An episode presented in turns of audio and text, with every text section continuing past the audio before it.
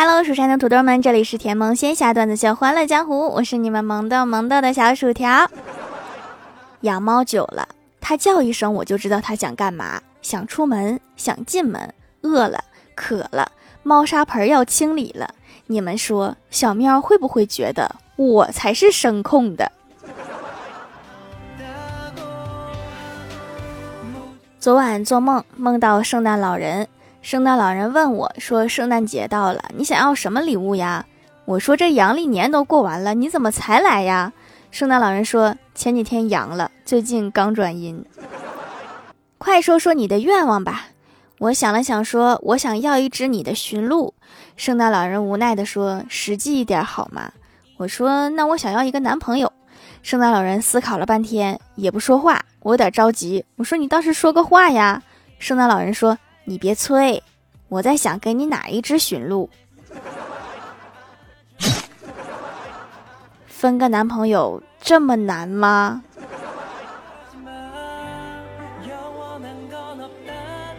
家里锁坏了，打算换个锁，去店里选选。跟老板说不用太贵。老板说装修其中之一不能省的就是锁呀，那防贼呀。我沉思片刻。不好意思的说，那价格也不能太高啊，总不能装个锁就像被偷一回似的吧？现在的高端锁是真贵呀，动不动就一万，啥锁呀？金子的呀？我屋里都没有一万。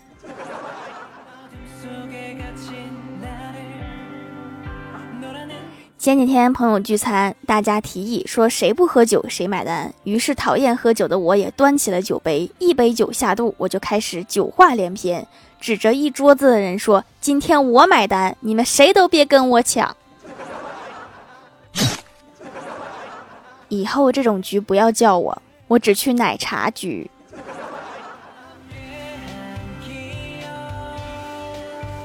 都说女人拜金，欢喜就不是那样的人。那天聚会结束时，一直苦追她数月的富二代开着玛莎拉蒂去接她，在饭店门口大庭广众之下，手捧一束鲜花，单膝跪地向她表白。欢喜当时就拒绝了，转身坐上了男朋友的电动车。后来回到家，她蒙上被子痛哭了一场，然后跟我发誓说，以后再也不喝酒了。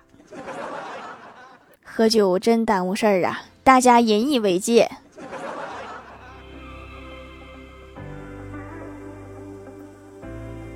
吃过午饭之后，在公司闲聊，小仙儿说：“我出道题考考你们吧。”大家点头同意。小仙儿继续说：“问，绑匪开着车来绑架你，但允许你提一个要求，你会提什么要求？”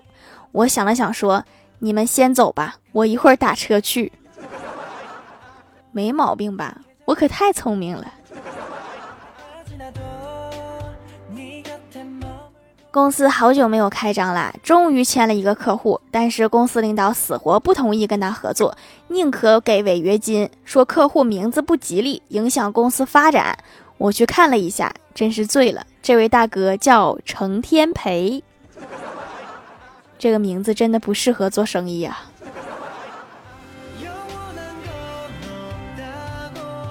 晚上从公司出来，郭大嫂对郭大侠说：“去逛商场。”郭大侠有些累了，不太想去，就说：“你自己去好了，不用跟我说。”郭大嫂又说：“今天全部五折起，限时抢购。”郭大侠问：“所以呢？跟我有什么关系呢？”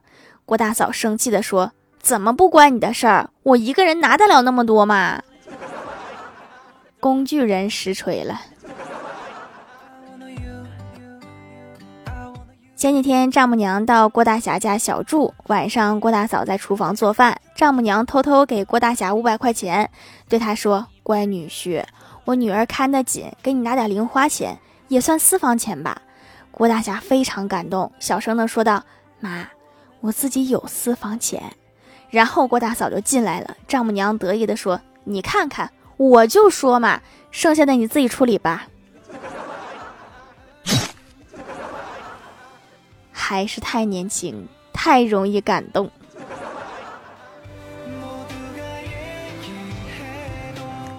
郭大侠带郭小霞去公共浴室洗澡，洗完了在前厅休息。郭大侠念价目表上的字，搓背套餐六十八元。郭晓霞在旁边问：“是不是一边搓背一边吃饭？”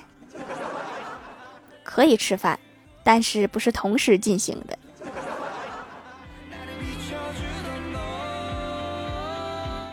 老爸和老妈出去逛街回来，老妈拿着一件衣服问我说：“闺女，你看这件衣服漂亮吧？你猜多少钱？”我说：“一看就知道很贵。”老妈问：“你从哪看出来很贵的？”我说：“从我爸的脸色上看出来很贵。” 就这个脸色，肯定过千了。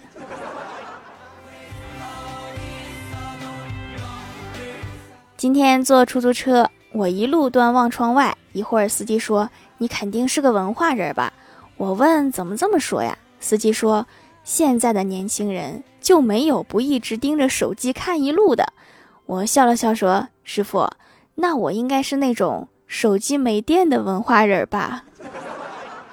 我是被强迫成文化人的，你们看出来了吗？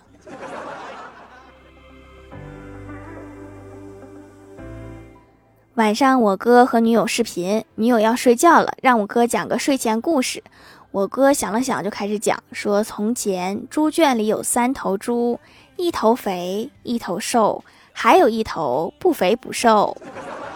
有一天，屠夫磨着刀走来，肥猪想一定杀瘦猪，光吃饭不长膘；瘦猪想一定杀肥猪，能卖个好价钱；不肥不瘦猪想怎么也轮不到我。后来，屠夫把三头猪全杀了。临死前，三头猪都很平静，也一致认为屠夫很公平，谁也没吃亏。我猜一定是过年了，猪肉需求量大。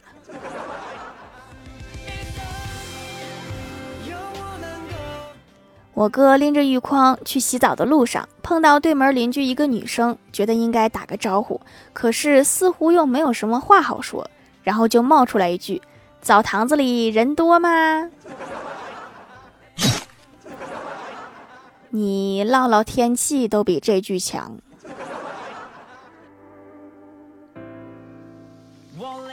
前几天跟一位警察朋友吃饭，我问他有没有遇到过那种嘴特别硬的罪犯。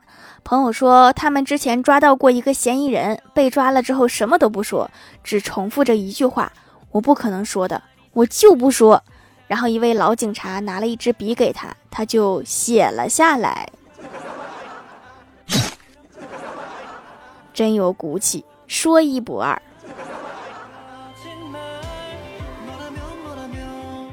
嗨，蜀山的土豆们，这里依然是带给你们好心情的欢乐江湖。喜欢这档节目，可以来支持一下我的淘小店，直接搜店名“蜀山小卖店”，数是薯条的数就可以找到啦。还可以在节目下方留言互动，或者参与互动话题，就有机会上节目哦。下面来分享一下听友留言。首先，第一位叫做薯条酱，别拖鞋自己人。他说，以前人求转运会去庙里拜拜，现在都是上微博朋友圈找一条帖子转转，真是越来越不把迷信当回事儿了。来我这也行，蜀山的土豆也能许愿。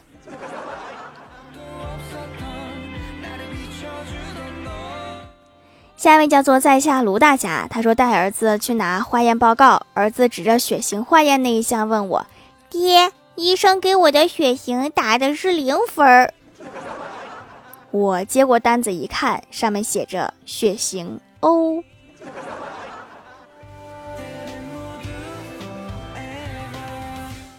下一位叫做我是老半仙哥哥，他说提供一个段子。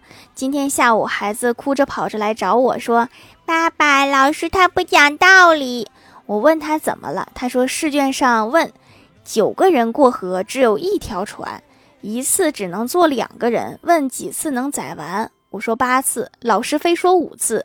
我一想，老师说的对呀。孩子问我：“爸爸，船不要人开过来吗？”这题我占孩子，老师来了我也占孩子。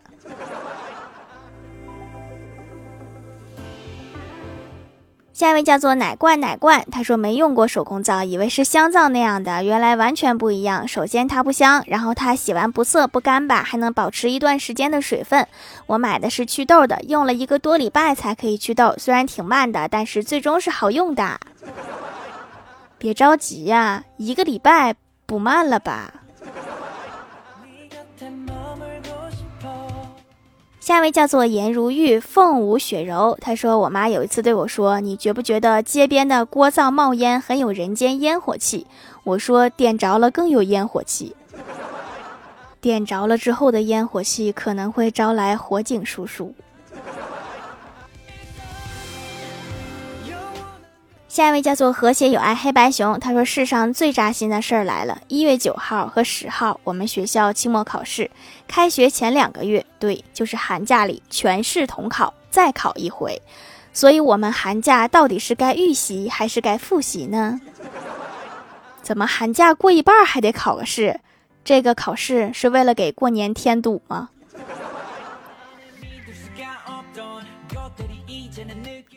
下一位叫做彼岸灯火，他说：“你跟妹子要电话号码，如果你认为妹子给了你一个假的电话号码，你就改几个数字再读一遍。如果妹子纠正你，那就说明号码是真的。新技能，记住了。看来我得编一个号码，一直记住它。”下一位叫做补月亮的猫，他说：“听节目买的手工皂淡斑挺好的，现在有点淡了，有点看不清了，这就挺好的。”嗯，是挺好的。下一位叫做雅童儿二零一二，他说上次我姐老板请客吃龙虾，我姐发了圈说平常胃口不好，天天也就凑合吃点些带壳的小动物。然后我家一天来了八波亲戚，下次再吹牛的时候记得把他们屏蔽了。下一位叫做呆萌的马卡龙，他说盖楼条求读。有一次我读了中国古代民间故事，就奇怪这些人为什么不团结？后羿射的太阳为什么不给夸父一个？精卫填海为什么不让夸父喝？愚公移山为什么不帮精卫填海？可能因为这个故事里面没有葫芦娃，葫芦娃要是去了，他们这些事儿就都能解决了。下一位叫做薯条家的小喵，他说：“条，我在妈心里我是会飞的，因为他总说你翅膀硬了是吧？还问我你怎么不飞呢？好像这样的话我妈也说过。”评论区无奖问答，一共十八只鸡被偷了六只，宰了五只，死了七只，吃了三只。问还剩几只？和谐有爱黑白熊说十一只，因为一共被偷了六只，宰了和吃的也被存在了六只里面，所以这六只全死了。但是之后又说死了七只，所以应该是十八减七等于十一只。我看很多人都说的是十一只哈，这个没有正确答案，但是十一只确实应该是比较靠谱的一个答案。总的来说就是我不会算，所以发上来问问大家。